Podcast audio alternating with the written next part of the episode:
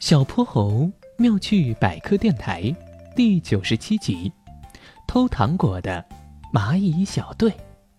因为担心被老师没收，哼哼猪把最后两块橘子味的糖果藏在了大树下面的灌木丛里。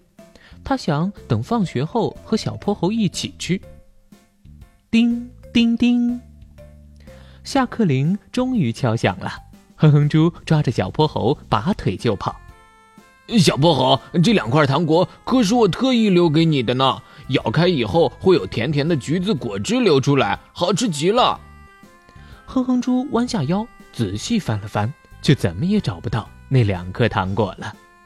哎呀，我的糖果到底去哪了？哼哼猪沮丧地坐在地上，他仔细想了想，自己藏糖果时明明很小心的，并没有被其他人看到，究竟？是被谁拿走了呢？小泼猴也低下头，他发现一群小蚂蚁正搬着一小块一小块的糖果，悠闲地排着队回家呢。哼猪，你来看，原来是小蚂蚁把糖果偷走了。顺着小蚂蚁的足迹，小泼猴找到了残余的糖果和糖纸。哇，这么多小蚂蚁！哼哼猪从没见过这么多小蚂蚁，他兴奋极了。可是他们为什么要排着队走呢？哼哼猪看着这些勤劳的小蚂蚁，好奇地问。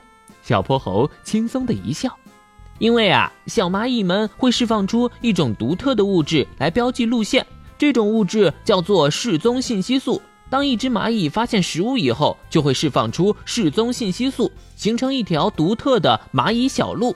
其他的蚂蚁就沿着这条小路来寻找食物。”再把食物搬回家。嗯，可是小蚂蚁们不会把食物搬到别的蚂蚁窝里吗？哼哼猪想起了自己以前迷路的事，不由得也担心起小蚂蚁来。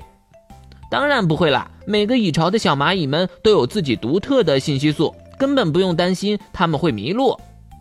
小泼猴指了指分别往几个不同方向走的小蚂蚁，解释道：“小蚂蚁好聪明哦。”哼哼猪又看了一会儿搬糖的小蚂蚁，突然一拍大腿，懊悔地说：“哎呀，这两块糖明明是我留给你的呀！”小泼猴哈哈大笑。比起这两块糖果，他可是更喜欢他的好朋友傻乎乎的哼哼猪。小泼猴妙趣百科，一天一个小知识。如果你喜欢小泼猴，想和我成为好朋友，一定记得点击订阅哦。